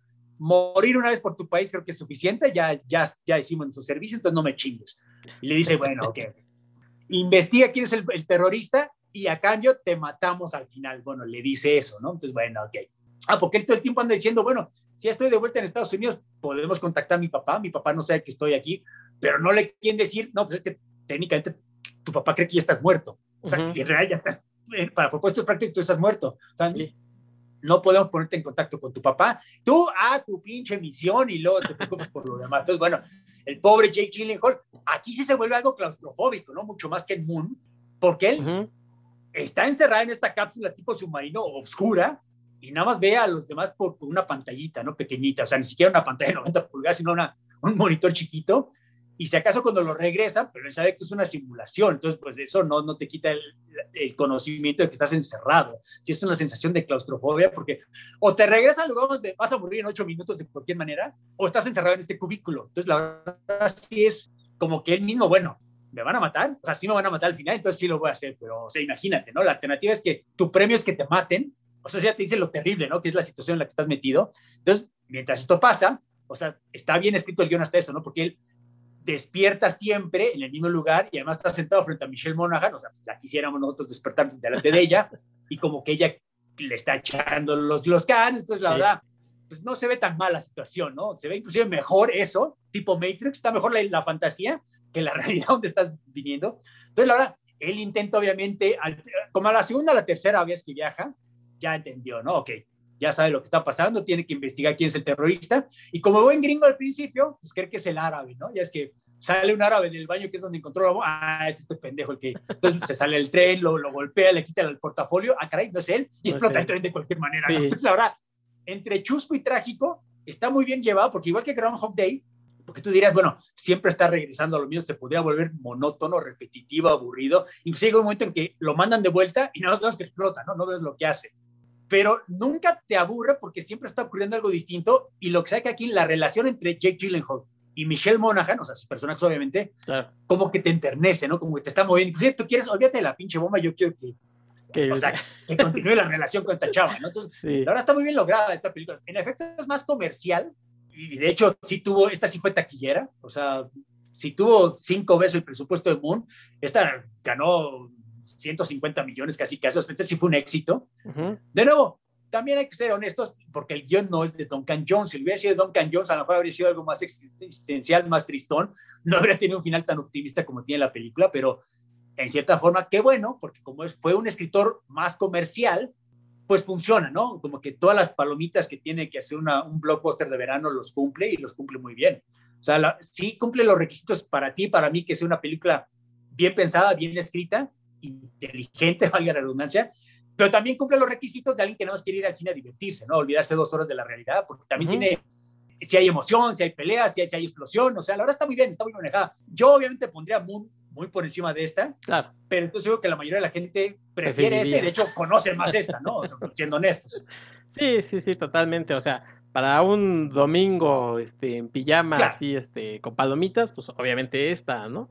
La sí, porque es la típica película que tú puedes llegar a la mitad y te toma como cinco minutos entender lo que está pasando y perfecto. Mientras que Moon estás de acuerdo que si llegas a la mitad, pues estás jodido, ¿no? O sea, tienes que regresar hasta el principio para ver qué está pasando. Exactamente. Y aquí, como, como ya lo dices, pues es una película, como no es un, el cine de autor, sino es prácticamente un trabajo al que contrataron y quieres hacer porque lo que tengo entendido es que esta es una de esas películas que estaban ahí entre estudios, que es a ver quién la hará, quién la hará, y finalmente llega a manos de Duncan Jones y creo que la saca y la saca bastante bien. Y... y supuestamente fue Jake Gyllenhaal el que, le dijo, exactamente. Y fue el que dijo, no, yo quiero que sea Duncan Jones el director porque él, puede hacer algo interesante, original con esta película. Y entonces, de nuevo, es que tú sabes que así funciona Hollywood, así, o sea, el nepotismo no es nada más aquí en México y en Estudio Churubusco. Si el actor estrella, dígase Jake Gyllenhaal, quiere a este director, aunque sea un director de, de cine de arte, de autor, pues entonces van a traer al autor, al director para complacer el capricho del actor. Entonces, gracias a Jack, Jake Gyllenhaal, es que, es que eh, Duncan Jones dirigió esta película. No, y es que ya tenía, ya tenía su nombre, Jake Gyllenhaal. Y, claro. Y, y a, él, a él sí le va, obviamente, a perder un actor que te puede generar bastantes milloncitos en la, en la taquilla, pues obviamente le haces caso por eso funciona esta película, ¿no? Obviamente ya sabemos que es un actor carismático y que además le encantan estas cosas de las realidades. Ya algún día hablaremos de sí. Darko, ¿no? Sí, no, porque, no, por supuesto, por supuesto, este merece su propio programa. No, pero es muy cierto eso, ¿no? Jake Gyllenhaal no solo es buen actor, no solo es garantía, sino que tiene este gusto peculiar, casi excéntrico por papeles raros, o sea, siempre escoge películas muy especiales. De hecho, si te soy honesto, hasta me sorprende que sea tan estrella Jake Gyllenhaal, porque son puras películas raras, ¿no? Empezando por Donnie Darko, o sea, estás de acuerdo que no es para todo mundo, y la mayoría son así, ¿no? Siempre hacen papeles raros, que qué bueno, ¿no? Que de alguna manera, por su puro carisma, por su pura presencia física, no, pues ya está salen en las películas de Marvel, ¿no? Ya que ¿qué más quiere un actor para, para su cartera. Entonces, la verdad, a fuerza de pura carisma, ha logrado que estas películas que no son mainstream se conviertan en mainstream. Sí, porque tú ves el, el, elenco. Sí, Jeffrey Wright tiene un, enorme currículo, pero Jeffrey Wright no mete gente eh, eh, en, la, en, el cine, ¿no? Él, no es el taquillero. Sí, por eso te decía que a lo mejor la gente no lo ubica, ¿no? No mete gente, Vera Farmilla tampoco. Entonces, ahí el draw, mucho más que Duncan Jones, si somos honestos, era Jake Gyllenhaal. Bien, bien, bien por él. Sí, eh, bueno, es más, hasta en esta de, de Spider-Man, de Marvel, también tiene que ver. Todos pensábamos que iba a ser la primera película que iba a hablar de, multiverso. Y no fue así, pero fue un guiño, ¿no? O sea que él, seguramente le dijeron, pues va a ser como que del multiverso, porque estamos diciendo que Misterio viene de otro. Le entro, porque a mí me gustan esas cosas. Eh, sí, no, no. Y es un actor. Para eso porque lo hubieran invitado a Loki, porque a lo mejor, a lo mejor, cuatro años después, aquí viene el multiverso. sí. Pues sí, es un actor que, que, además llama la atención, ¿no? Ya lo conoces y, y aquí en esta película. Pues, eh, eh, repetimos, es también un buen actor. No sé si tan bueno como Sam Rockwell, pero sí, sí por lo menos dices, la voy a ver. de acuerdo, de acuerdo. Son diferentes, pero pues, sí es un actor que, que, además cae bien, ¿no? Tiene cara como de menso, pero cae No, sí, te lo pongo así. Si yo veo que es película de Sam Rockwell, la voy a ir a ver. Si veo que es de, Jake Gyllenhaal, también la voy a ver, o sea, por distintas razones si quieres, pero para mí son usualmente garantía. Claro, hay un par de veces que me han quemado, ¿no? Pero la mayoría de las veces sí es garantía, pues la verdad, si es de ellos, y bueno, y sobre todo si dirige Duncan Jones, pues I'm there. Oye, casi casi Jack Gyllenhaal, ves el, póster, si ves que es como, como genérico póster, dices, ah, bueno, a ver, vamos a ver qué tal. Si es un póster raro, con sombras, con un, título medio extraño, dices, aquí va a pasar algo. Bueno, es que estás de acuerdo que eh, los pósters de, Hollywood de los últimos cinco años es un arte perdido, ¿no? Ya todos son, yo me atrevo a decir que la mayoría ya son genéricos. Sí. Son como que eh, compuestos de varias, los, protagonistas ni siquiera están en el mismo escenario, sino que los ponen, los superimponen. No sé, la verdad, ya no, ya no me fijo yo tanto en los postes, yo me fijo en los trailers, me fijo en el, cast, quién va a ser el director. Sí, exacto.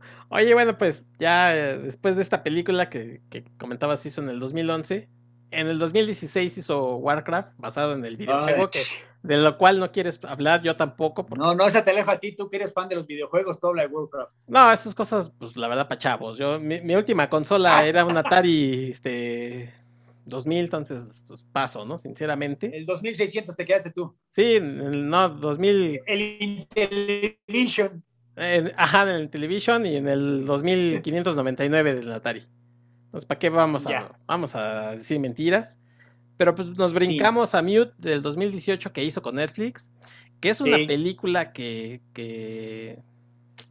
Mira, la verdad es una película rara, yo creo que se pierde, tiene tantas cosas que, que ofrecer un cañón en esta película, que creo que se engolosinó y se pierden entre varias historias. La historia principal, que es sobre un hombre eh, que, tiene, que tuvo un accidente, que no puede hablar, de pronto se pierde. Sale, les voy a decir que este, el, protagonista es Alexander Skarsgård, sale Paul Rudd, eh, Justin Theroux y, bueno, algunos cameos de algunos otros, ¿no? Pero principalmente ellos tres son los, protagonistas, o Paul Rudd y, Alexander Skarsgård. Eh, este personaje, bueno, pues vive con una, tiene una relación con una chica que la chica al parecer oculta algo, pero pues está muy bien con ella. Se ve que es una, ya les decimos otra vez, es un, mundo un poco futurista, con, pinceladas otra vez de Blade Runner, estos neones que en el futuro, no sé por qué la gente le va a gustar el neón, si el neón se dejó de usar ya hace tanto, pero bueno, en fin. Y esta relación un día se ve truncada porque eh, desaparece la chica, ¿no? Entonces, este hombre la empieza a buscar y, mientras nos cuentan la historia de un como militar, que es Paul Rudd, que quiere, estar en, en Inglaterra y quiere abandonar pues, el país, necesita visas para él y para su hija, y nos cuentan esta otra historia, y entonces creo que ahí se enreda un poco, ¿no? No, termina ni de platicarnos bien la historia de este hombre que no puede hablar, y la de Paul Rudd, pues obviamente, Paul Rudd, aunque es un actor que generalmente cae bien, aquí te cae mal, está sobre, creo que está sobreactuado un pelín, este, no te interesa para nada lo que le esté sucediendo porque aunque parece que es una persona que está protegiendo a su hija, su actitud es totalmente este, de, despreciable prácticamente así de, plano, tiene de compañero, es su hermano, pero es peor todavía, es ruin, tiene unas cosas ahí de, pedofilia que tú no dices, ¿hacia dónde va eso? ¿Hacia dónde va eso? Creo que aquí sí no, le dijeron, ahí está el dinero y él hizo y alguien no supervisó, no se juntó con la gente adecuada. Sí, mira, por desgracia, yo creo que esta es la película que menos le gusta a la gente de, de, Duncan Jones. Además, te acordarás que originalmente este programa íbamos a hablar únicamente de Moon, Sí. Y finalmente, después de platicar, nos inclinamos para hablar de toda la filmografía de Duncan Jones.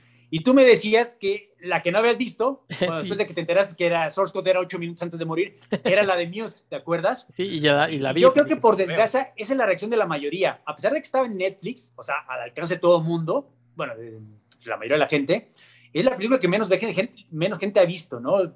Porque en efecto creo que lo que tú mencionas es cierto, se engolosina y como que no acaba haciendo nada, que es una lástima, ¿no? Porque, o sea, yo, yo sí la encuentro, a mí no se me hace tan mala como la gente dice que es, porque todo el mundo la odia, ¿no? Pero a mí sí hay cosas que sí me gustaron, pero sí estoy de acuerdo que no es una Tiene cosas interesantes. Es defenderla.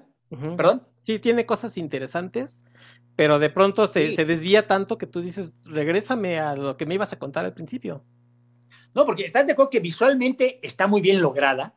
Eh, no sé si sea porque el mejor presupuesto o qué, pero por ejemplo, mucha gente dice, no, es que es, demasiado derivativa de Blade Runner. Sí, compadre, estoy de acuerdo. Porque todas las películas futuristas, hasta cierto punto, las urbes, el, el, el Skyline citadino es como que derivativo de Blade Runner, ¿no? Pero hace poco te acordarás que estamos hablando, hablando pestes del remake de Total Recall ahí sí es una ciudad futurística genérica. Genérica. Mientras que aquí como que tiene más personalidad lo que está haciendo. Para pasar, no es la típica ciudad gringa, sino que es en Berlín, ¿no? O sea, toda la historia ocurre eh, eh, en, Berlín. Alemania, tienes razón.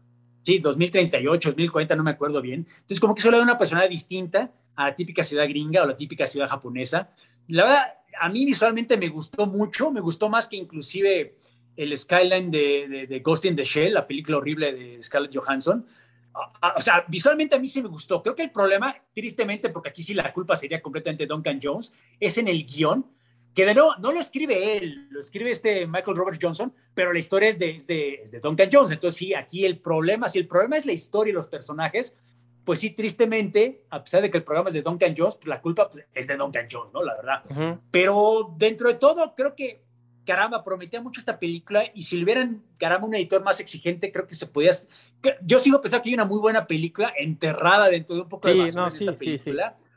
Creo que Skarsgård hace buen papel, lo que sea. A mí Alexander Skarsgård es otro actor que me cae muy bien, este actor sueco que, por supuesto, famoso porque es hijo de Stellan Skarsgård, que, ha salido en todo, ¿no? Ha salido en Good Will Hunting, eh, la chica del tatuaje del dragón, ha salido en las de Thor, por supuesto, sale en Chernobyl, va a salir en Dune este, este año en la película de, de, de, Villeneuve como el varón Harkonnen, es un gran actor, está en las Skarsgård, ¿no? y, los, y, y, te acuerdas que los Skarsgård en Suecia son como los Bichir aquí en México, ¿no? Son tres hermanos, todos actores, ¿no? Con distintos niveles de, de éxito. Eh, Alexander Skarsgård creo que es el más famoso, porque no solo sale en esta película, sino en un montón de cosas, pero está Bill, ¿no? Esta cosa que él sale en la película de It, él es el payaso Pennywise. Sí, sí, sí. Eh, sale, está Gustav, el otro hermano que es Floki, el, loco en, la serie de vikingos.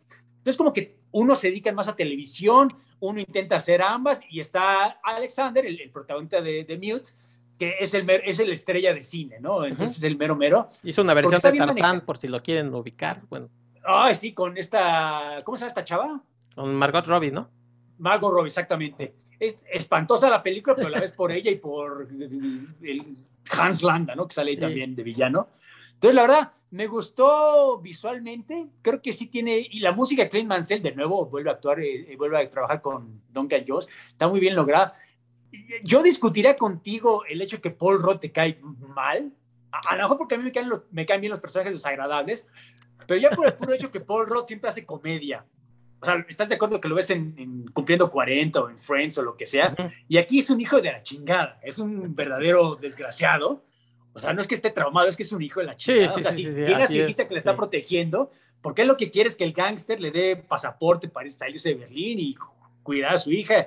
Pero sí, como tú mencionas, acá momento saca el cuchillo, golpea gente, su mejor amigo es un pedófilo, o sea, e, e, es una estuche monerías Paul Roth. Habiendo dicho todo esto, cada vez que sale Paul Roth, se roba la película. Ya sea porque Alexander Skarsgård no puede hablar porque e, es, es mudo, porque es, como dijiste, tiene un accidente de niño y como su, familia es Amish, a pesar de que es en el futuro, este detalle me gustó mucho, a pesar de ser el futuro cyberpunk, pues siguen teniendo esta, esta familia estas ideas religiosas atrasadas de que no, no, no, ningún médico puede tocar a mi hijo, Dios, si Dios quiere que hable, Dios lo va a curar. Entonces, por supuesto, se queda mudo, ¿no? Por el resto de la película. Entonces, la verdad, las escenas que comparte con Paul Roth, disculpa, pero Paul Roth a mí me, me, estaba orinando de la risa cada vez que hacía alguna payasada, porque si es tan desgraciado, porque es la clase de desgraciado que nos gustaría hacer, ¿no? Llega a la cantina, se pelea con todo, a pesar de que es un chaparro, se pelea con todo el mundo, y pues está loco, saca el cuchillo, o sea, le va bien, le va bien hasta con las mujeres, o sea, la verdad, ah, no mencionaste, sale Robert Sheehan. Ah, sí. Eh... Que es este actorazo que sale en Umbrella Academy, ah, es el que hace de Klaus. Es prácticamente el que, todo el mundo le gusta, ¿no? El, personaje. ¿Estás de acuerdo que Klaus es mejor en la serie de televisión de Netflix que en el cómic? En el cómic casi casi es un cero a la izquierda. en general la serie me gusta más que el cómic, pero es una discusión para otro día. estoy de acuerdo contigo, normalmente no digo yo eso, pero estoy de acuerdo contigo y es mejor que el cómic. Sí, sí, pero bueno, ya es otra discusión. pero estás seguro que gran parte de eso es por, por este actor, por Robert Sheehan, que cerró sus escenas. Y, aparece en Misfit, ¿no? También. Correcto, correcto. Sí, exactamente. Aunque ella hace el mismo papel, ¿no? Pero el punto es que aquí, sí, perdón por decir que escupas a la pantalla, pero sí.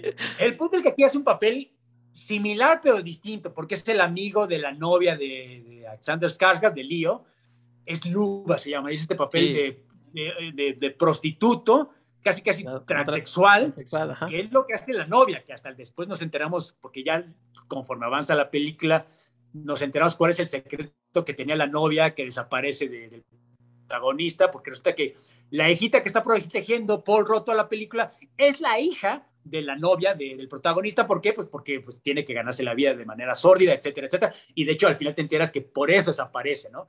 Aquí sí no quiero dar tantos spoilers porque asumo que tristemente mucha gente no la ha visto, a pesar de que está en Netflix, entonces no le quiero echar el perder.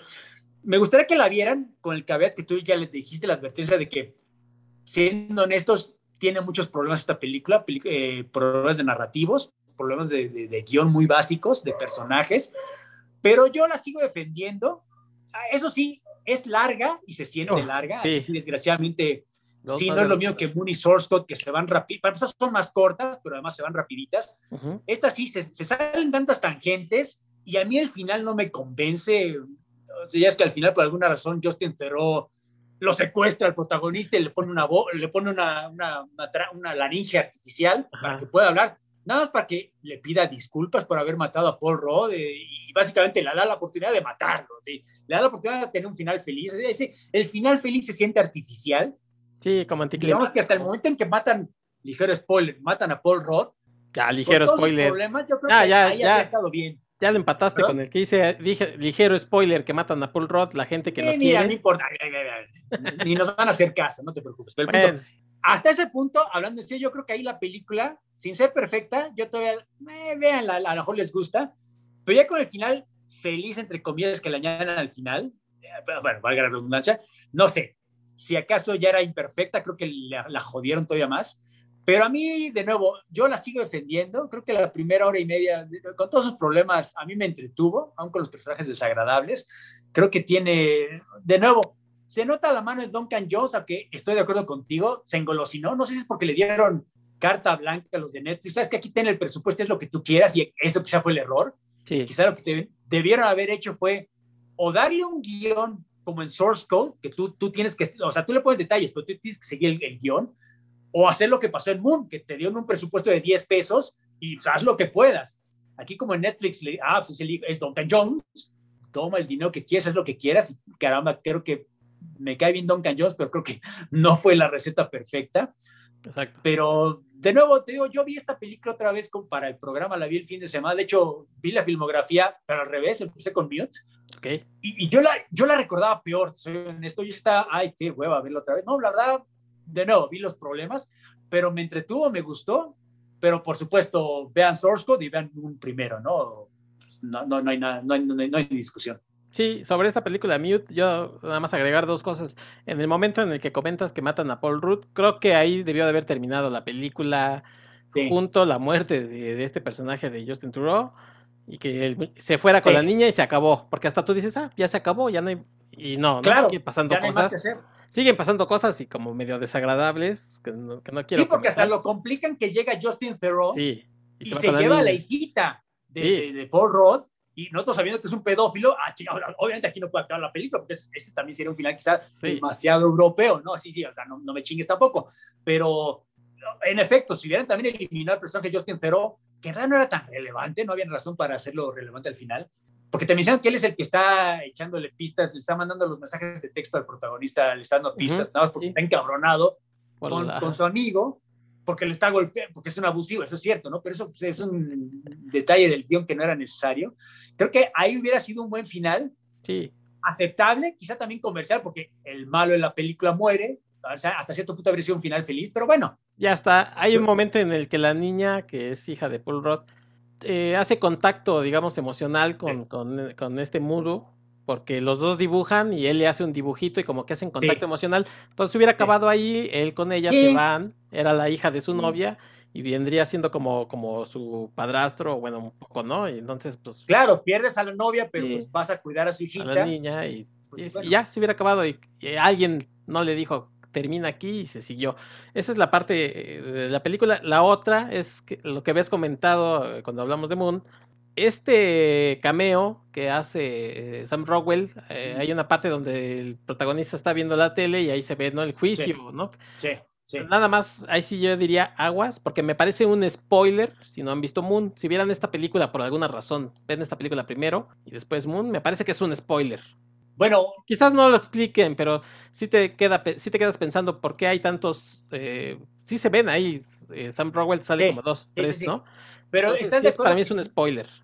Bueno, es que si no has visto Moon, la escena simplemente no tiene ningún sentido. No, no sabes ni de qué. O sea, tú entiendes que es, en cierta forma, epílogo slash secuela de Moon, porque reconoce al personaje Sam Rockwell, ¿no? Pero si no has visto Moon, entonces es un tipo que está gritando en, la en un juzgado con varios, digamos, gemelos, ¿no? Porque nunca te dicen que sean clonos.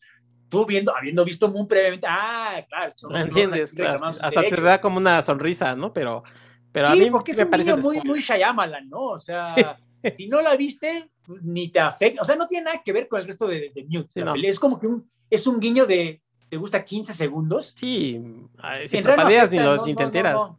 Pero te digo, si, si, no has visto Moon y eh, suponiendo que alguien escuchó este, este episodio y dijo, al fin, cuando acaben de hablar voy a ver las películas que ya se las echamos a perder todas.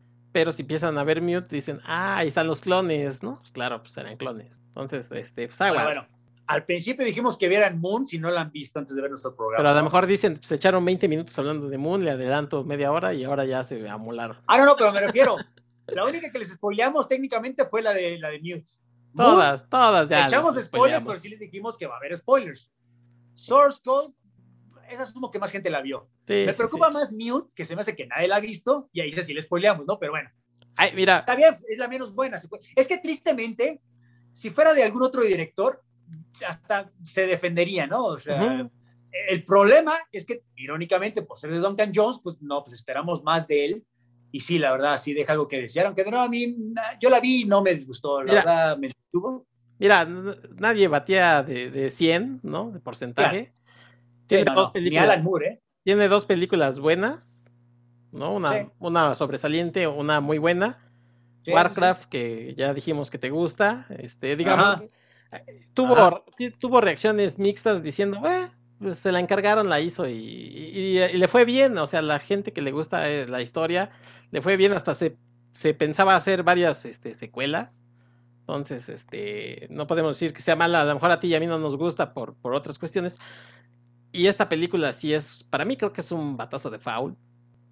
Pero eh, sí, en la línea, digamos. Oye, muy feo eso, ¿no? Pero sí, o sea, yo te lo digo así, es la menos buena de las tres, en mi opinión. Pero creo que sí hay cosas que, o sea, de nuevo, me gustaría que la gente la vea. Si quieren, me viene a meter la madre por hacerles ver esta basura, ok. Pero yo creo que no es basura, o sea, yo sí creo que tiene cosas que la defienden. O sea, si Total Recall se me hace una mierda, el remake de Total Recall, creo que está que tiene algunas cosas similares, creo que es mucho mejor. Sí, mucho mejor logrado. Mira, estoy de acuerdo, no es la mejor. Hablábamos de Total Recall que comparándolo con el original decías a la mitad ya estabas como desesperado de decir, Ay, ¿cómo hicieron esto? En esta lo que sucede es que te quieren contar tantas cosas que de pronto no sabes hacia, hacia dónde va la historia, ¿no? Y eso a mí sí me, me sacó un poquito dos, tres veces siendo, eh, regrésate. Sí, sí, normalmente yo no tengo problema con que haya varias tramas, su plot, digamos, pero aquí sí creo que están torpemente manejados, creo que y, mal desarrollados, algunos más que otros, entonces sí creo que no quedó parejo el resultado de todas las subtramas, ¿no? O sea, puede haber películas corales con varias personajes, varias tramas, pero aquí creo que es lo que intentaron y no salió del todo bien, ¿no? Entonces sí, ni modo. Bueno. Pero como tú dices, eso no es malo, o sea, el mismo Alan Moore ha escrito alguno que otro cómic malo, entonces bueno, perfecto. No, sí, y, bueno, yo las recomiendo con reservas. Armando sí es más propositivo y dice véanla, ¿no? Y, y fórmense su opinión. Yo les diría, pues, tienen dos horas. Este programa, vean las tres películas. no, es tantas. Sí, no, no, no. Y bueno, finalmente tiene pues, varios proyectos por ahí. Uno de ellos es eh, sobre Rock Trooper, que es un personaje de eh, 2000 AD. No sé si tú conoces al personaje. Ajá, de 2000 AD. Sí, claro que sí. Cuéntanos un poquito. Bueno, lo que pasa es que Rock Trooper es como que ese sí es un personaje muy genérico de los ochentas. Eh, Rock, 2000 eh, AD es básicamente la antología británica donde sale George Dredd, es el personaje más famoso de 2000 AD. Y en los ochentas como que había tres grandes personajes, George Dredd, eh, Strontium Dogs y, bueno, Rock Trooper. Y creo que todo el mundo está de acuerdo, aún los fans, que de los tres, el menos bueno era Rock Trooper, porque si era un escenario de guerra futurista, de soldados, digamos, no era muy propositivo, era, ese sí era un cómic muy para niños, o sea, que les gusta ver violencia y acción y nada más. Quiero, me gustaría ver qué es lo que tiene planeado, porque últimamente, si una película buena es mala, no, no depende tanto de la propiedad original, sino del tratamiento que le haga, ¿no? O sea, Duncan Jones nos ha dado lo suficiente como para darle el beneficio de la duda. Por ejemplo, si me dijeras, Dennis Villeneuve va a ser Rock Trooper, yo lo voy a ver. Me vale sombría que sea Rock Trooper, ¿no? Pero Preferiría que fuera otro personaje de 2000 AD, pero bueno, creo que de, porque de nuevo, es una antología, entonces hay cientos de personajes.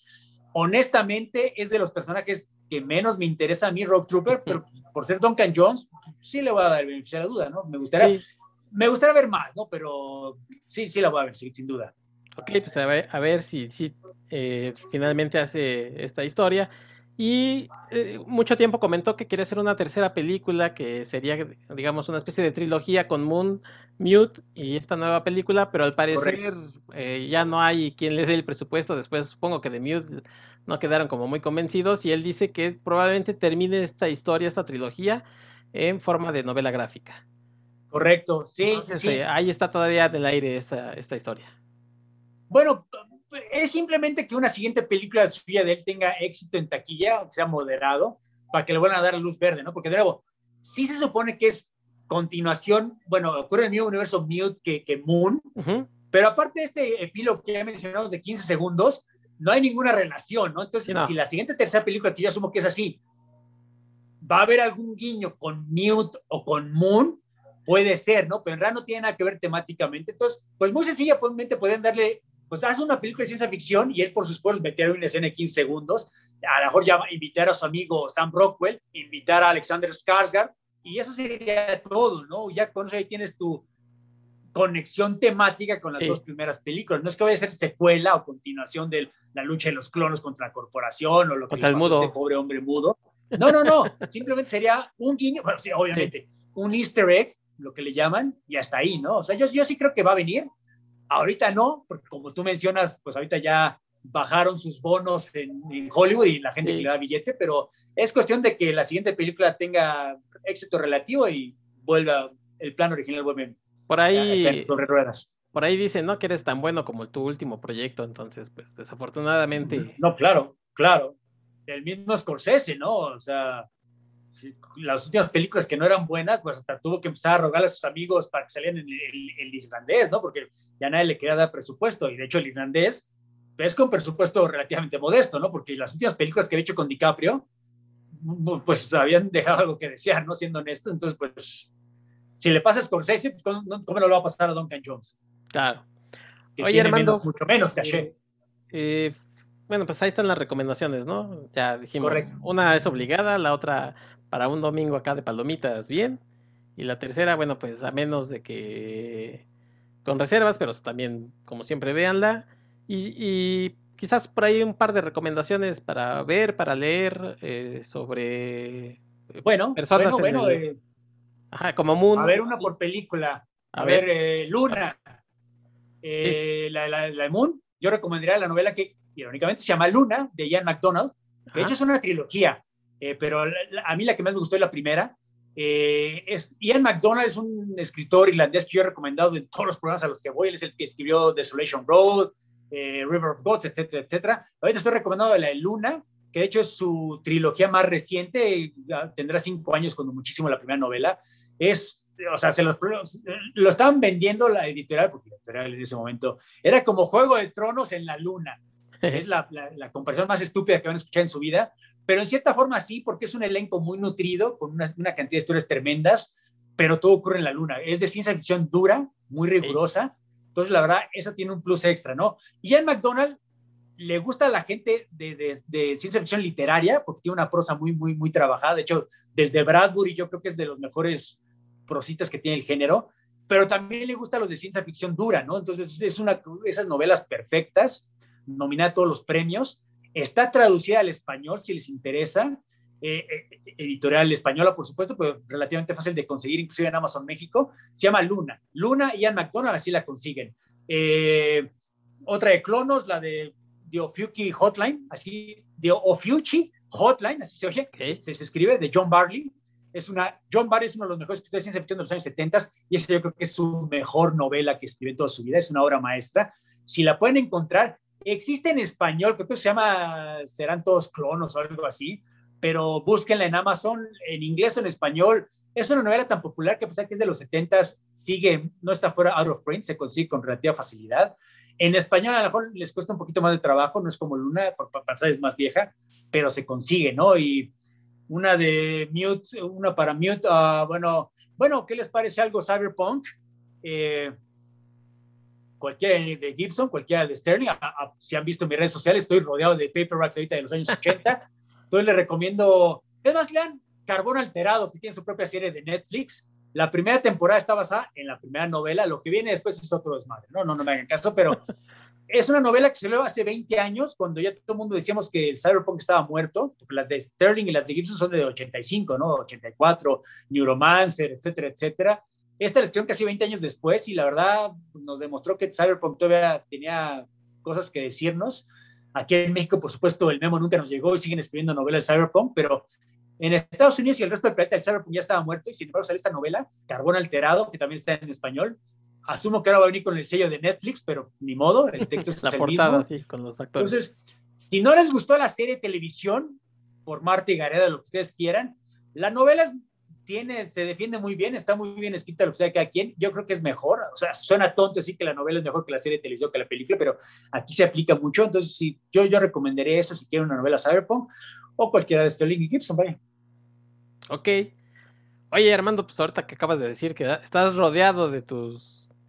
De tus, no, libros, no, de de tus libros de bolsillo, ¿dónde podemos ver eh, estas imágenes casi pornográficas que acabas de subir? Si quieren, si quieren burlarse de la pena ajena, dígase la mía. Me pueden encontrar en Twitter como Armando0827. Eh, ahí estoy todos los días hablando pues, de lo que, lo que hago en el programa. Ah, ah, eh, doy alguna reseña de algún cómic, de alguna novela, de alguna serie, de alguna película, lo que sea que me encontré ese día. Eh, en Facebook estoy como Armando Saldaña Salinas, mi nombre completo, ahí me explayo un poquito más. Y en efecto, como menciona Héctor, pues, tuve la brillante idea de sacar todos mis libros de bolsillo, que son los, los que yo compraba de niño, que son muy cómodos, ¿no? Para transportarlos, ir leyendo en el camión y lo que tú quieras, pues los metes en el bolsillo literalmente. Son muy cómodos llevarlos, pero no, por su pinche tamaño no quedan en ningún librero, porque, o sea, les queda grande, entonces se ve ridículo. Apilados, apilados. Los pues. tengo, son mis únicos libros que no están en el librero, entonces los tengo regados en, en pilas en el suelo, en mesas, en, en, el estudio, en mi cuarto, en la cocina, en el pasillo, en todas partes, se me ocurrió, entonces, como no sabía dónde está ningún libro, los, los traje todos a la sala, y estoy rodeado de ellos, ¿no? O sea, si me vieran ahorita, si, el podcast tuviera cámara, verían que estoy rodeado de libros, estoy como en un submarino. La idea es que... Pues, Te hiciste un fuerte. Voy a morder la bala con el cheque de este podcast, voy a hacer unos libreros y pues darles hogar a mis pobres libros porque ya no... Son más de 3.000 libros, no sé dónde ponerlos ya, por amor de Dios. que no se diga más, este cheque va a salir bastante jugoso porque sí, porque ya ven que yo siempre digo que me den dinero en redes sociales, nunca me lo han dado, entonces pues, dependo de la buena voluntad de este programa para que hacer mis libreros. No, y, además de la voluntad de otros programas, porque Armando también es invitado eh, en otros podcasts y programas de, YouTube y cosas así. O sea, sí. Gracias, pero si vieras que son tan generosos en sus cheques como, con como tú, entonces la verdad. Oye, pero seguramente ellos no hablan de cheques, ellos ni siquiera mencionan cheques. Nosotros nos hacemos las ilusiones, por lo menos, ¿no? Sí, por lo menos miente, estoy de acuerdo. Ahí está. Me da la ilusión en, Twitter, es correcto. Aquellos ni siquiera te dirán, este, gracias. Dirás, sí, ay, bueno, a ver qué otro día vienes. Pues bueno. No, y, pues bueno, gracias por la invitación otra vez al programa. Gracias a todos los que nos vieron. Por favor, si nos ven, déjenos un like, porque ya, ya ven que ayuda luego al algoritmo de, la, de los de, de, de, YouTube, de Spotify, de Anchor, de lo que sea. Entonces, por favor, si les gustó lo que nuestras barulladas de hora y media, por favor, déjenos un like. ¿Algún comentario? No estaría de más.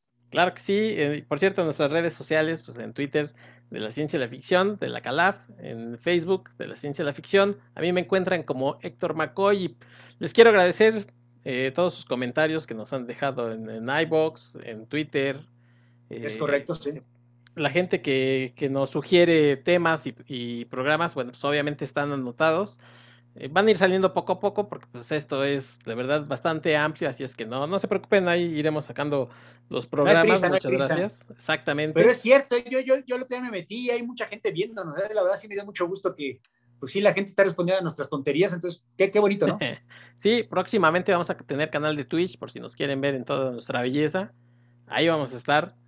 Eh, ah, ¿va a haber video? Sí, pero para el 2050 ya sabes que aquí son puras promesas, Armando. Sí, no, no, o sea, vamos a hacer podcast de primer mundo. sí, exactamente. Ah, muy bien. Sí, un día de estos. me peino y me rasuro, perfecto. Ah, ah, bueno, sí, no, ahorita sales en, camiseta de esas de... Pero no, ahorita vengo de pijama casi. Sí, sí, se entiende porque pues estuviste en una labor ahí de, estar acomodando tus cosas, se comprende. Estoy enterrando libros, sí. sí, sí, ah, Tu fuerte de libros. Eh, estoy rodeado de, de, tres murallas de libros, tengo mi fuerte de libros, es ridículo. Exactamente. Amigos, muchas gracias por habernos escuchado. Espero que vean Moon, que, nos comenten o la revean y nos digan este, qué, es lo que les gusta, qué, nos, que les gusta de Duncan Jones. Así es que, bueno, pues nos estaremos escuchando en una próxima edición de La Ciencia de la Ficción. Muchas gracias. Vámonos, Armando. Vámonos. Vámonos, bye. Hasta la próxima.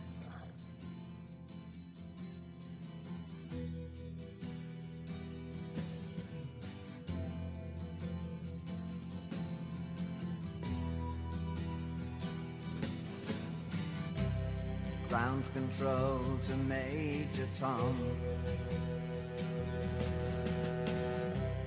Ground control to Major Tom. Take your protein pills and put your helmet on. Ground control to Major Tom. Seven. Commencing countdown engines on. Three, two, check ignition and may God's love be with you.